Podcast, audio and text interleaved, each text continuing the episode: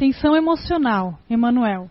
Não raro encontramos aqui e ali os irmãos doentes por desajustes emocionais. Quase sempre não caminham, arrastam-se, não dialogam,